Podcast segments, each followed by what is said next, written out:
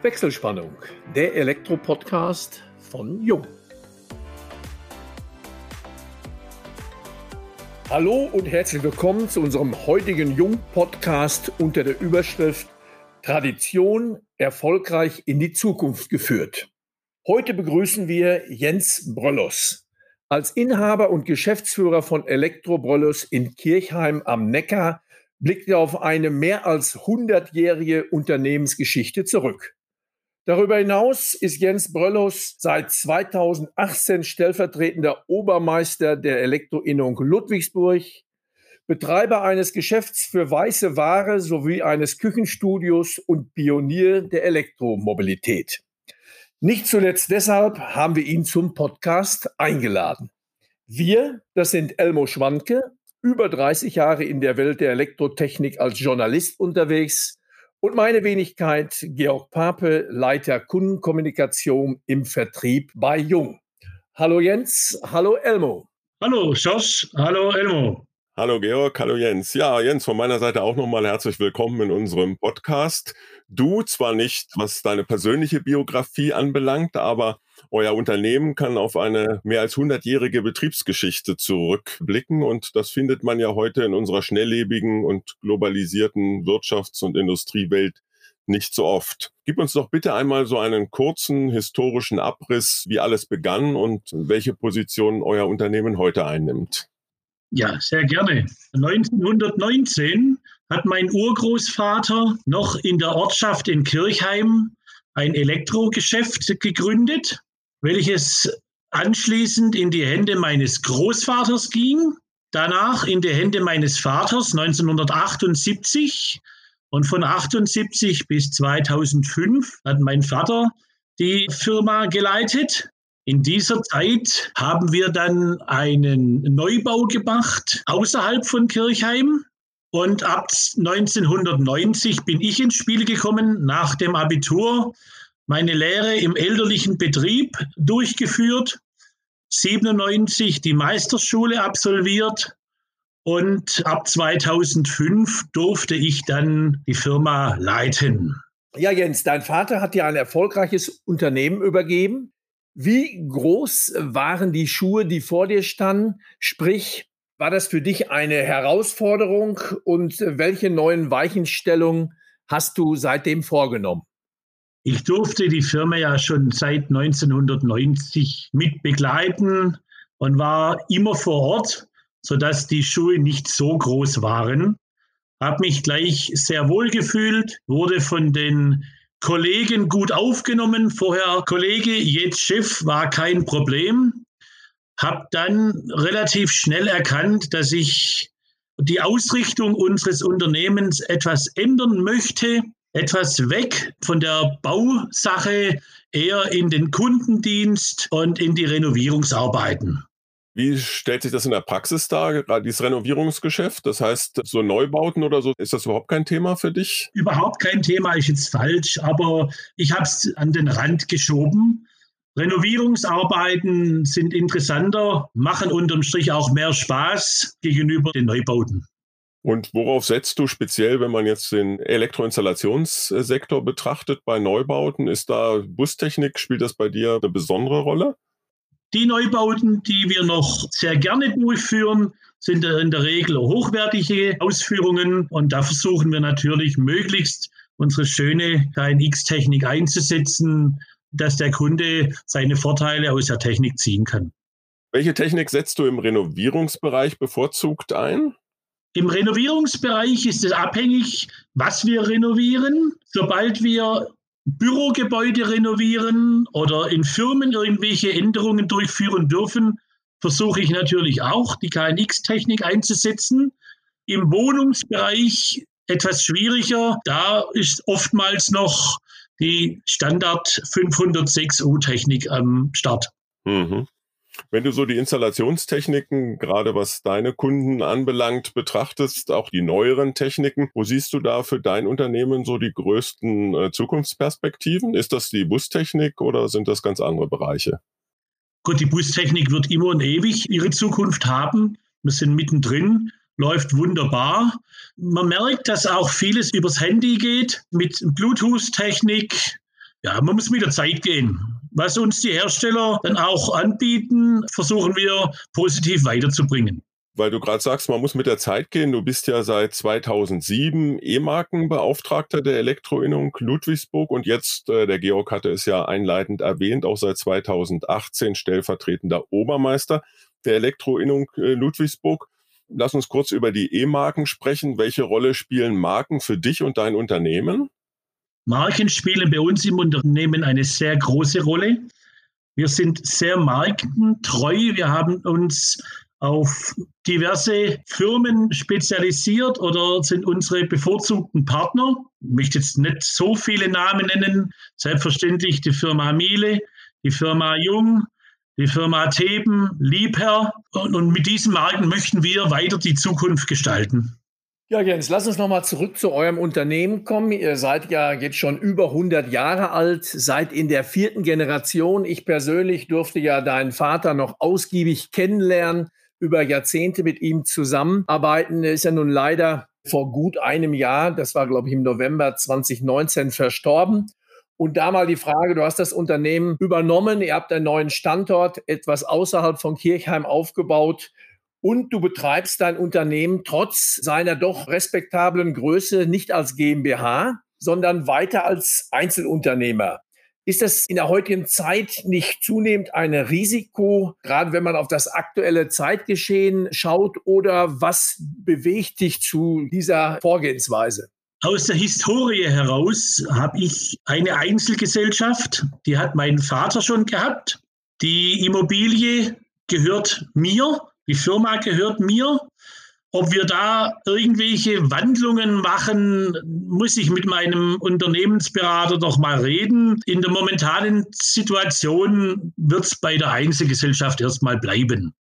Also strahlst du auch für eure Kunden weiterhin Vertrauen und langfristige Zusammenarbeit aus? Immer, selbstverständlich. Unser Alltag wird ja im Augenblick schon seit im Grunde ja einem Jahr fast vom Thema Corona, das alles überlagert, geprägt. Inwieweit sind deine unternehmerischen Aktivitäten von den politisch angeordneten Maßnahmen von Corona im Allgemeinen betroffen? Wie hast du darauf reagiert? Welche Konzepte verfolgst du? Gibt es da Besonderheiten?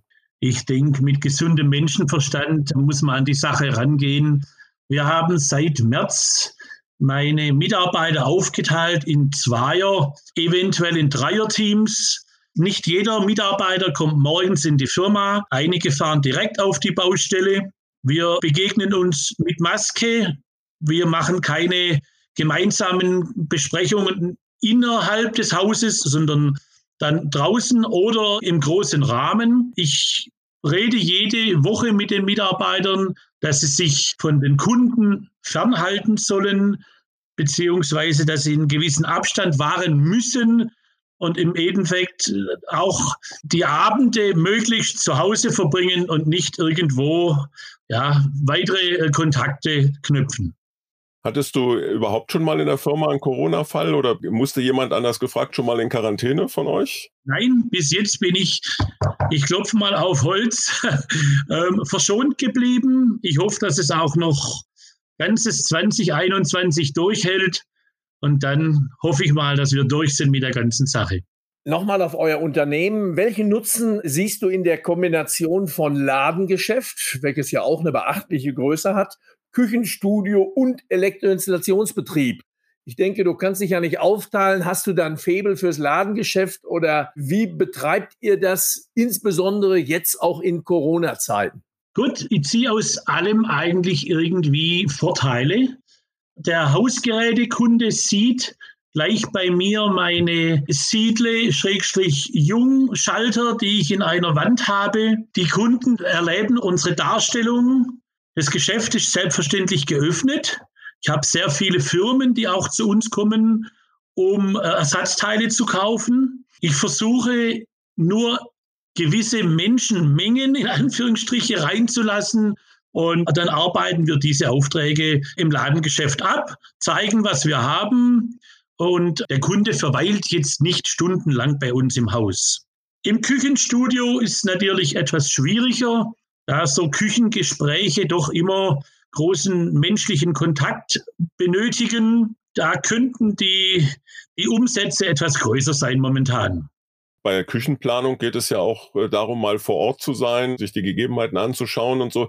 Ist das problematischer jetzt geworden, auch gerade dann, wo ältere Leute vielleicht im Haushalt sind? Wie sind da deine Erfahrungen? Ja, die Kunden sind schon sehr vorsichtig geworden. Wenn wir zu den Kunden nach Hause dürfen, ja, möglichst alleine und wenn wir Geräte ausliefern, dann sollen die Kunden uns nur die Türe aufmachen und dann auf die Seite treten. Das Restliche machen wir mit Einbau, sauber machen, ausbauen, Entsorgung und alles. Im Küchenbereich, wie gesagt, erkenne ich momentan eine kleine Zurückhaltung, da die Kommunikation in dem Bereich zwischen dem Kunden und mir sehr groß sein muss. Ja, ist in dieser Corona-Zeit nicht ganz so toll. Ist die Situation da im Elektroinstallationsgeschäft besser? Im Elektrobereich ist etwas besser. Ja, weil da kann man einen gewissen Abstand wahren und im Endeffekt einfacher über Wünsche und dann nachher über die Ausführung reden, wie jetzt im Küchenbereich. Dein Unternehmen ist ja sehr breit aufgestellt, Jens. Und du zählst mit Sicherheit zu den Pionieren in der Elektromobilität. Ich habe in der Vorrecherche ja gesehen, dass du schon seit langem dort engagiert bist. Welche Erfahrungen konntest du in diesem Geschäftsfeld in der Vergangenheit machen und wie schaut so dein Blick in die Zukunft der Elektromobilität aus? Du weißt ja, dass dieses Thema auch ein Reizthema ist und politisch sehr kontrovers diskutiert wird. E-Mobilität, ganz heißes Thema. Wir haben 2014 ein Elektroauto gekauft, mit dem ich in Kirchheim und Umgebung unterwegs bin, schön gekennzeichnet. Immer ein Aufhänger bei Gesprächen, kommt beim ganz Großteil der Kundschaft sehr gut an. 2012 haben wir eine 30 kW PV-Anlage auf unser Hallendach gebaut. Mit dieser speise ich dann unter anderem mein E-Fahrzeug.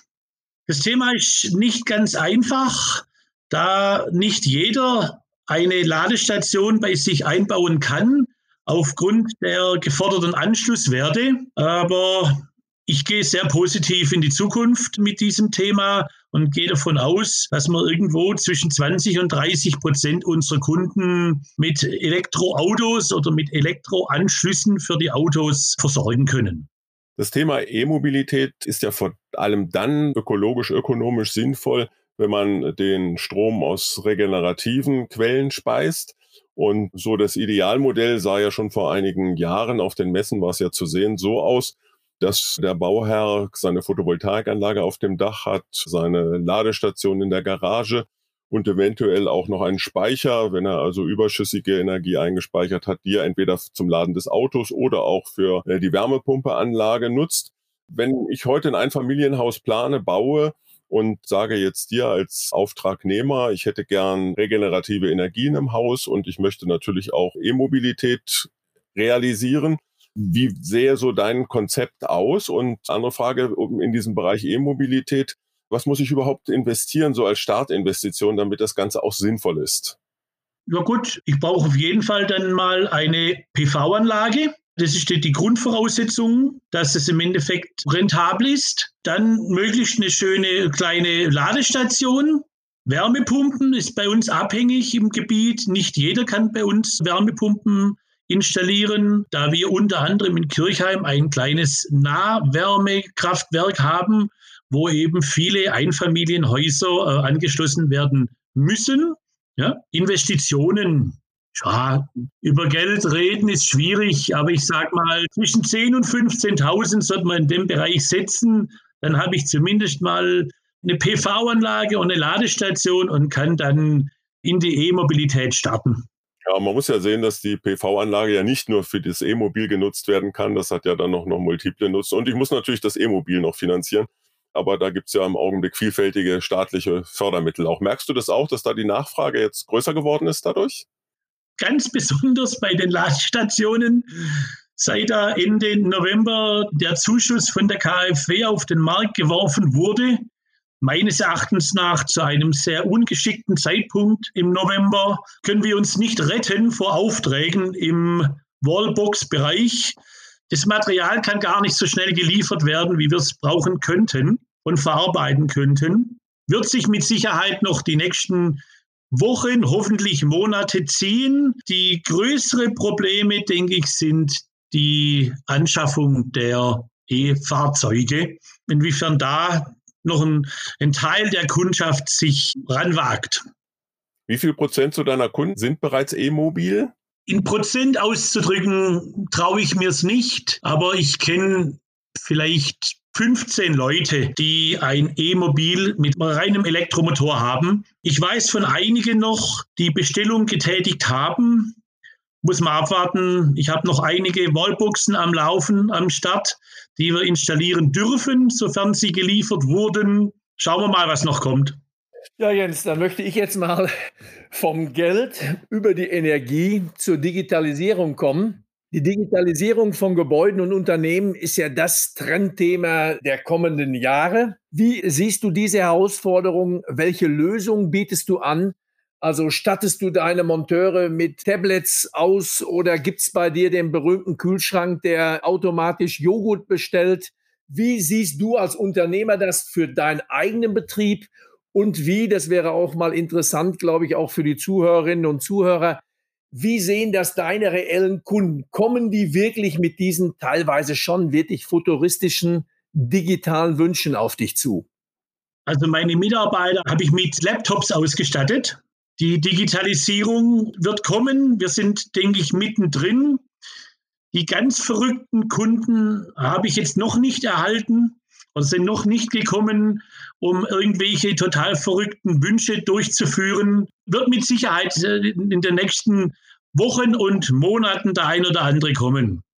Ja, weil ja Miele, du bist Miele-Partner, ja auch in der Hinsicht zum KNX schon die ein oder andere Schnittstelle und sogar auch die ein oder andere schöne Funktion auch anbietet, ja.